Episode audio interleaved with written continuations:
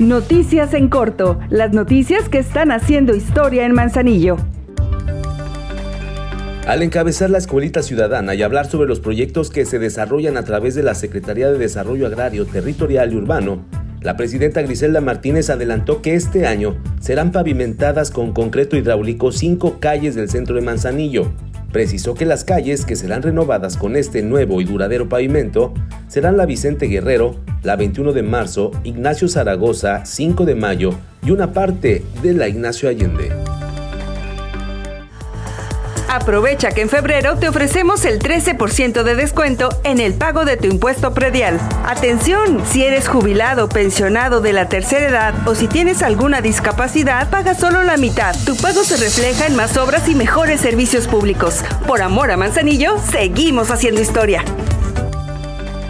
Con la finalidad de atender y dar respuesta a las peticiones de la población, el Ayuntamiento de Manzanillo, a través del Director General de Seguridad Pública y Policía Vial, Fernando Winfield Torres, se mantiene un acercamiento directo para mantener el orden y la seguridad de las y los habitantes.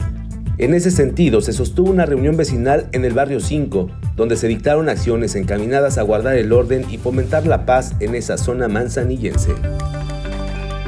El Ayuntamiento de Manzanillo ya abrió la convocatoria Yo Actúo por Manzanillo, la cual está dirigida para que asociaciones civiles, organizaciones y colectivos presenten proyectos de impacto benéfico para el municipio.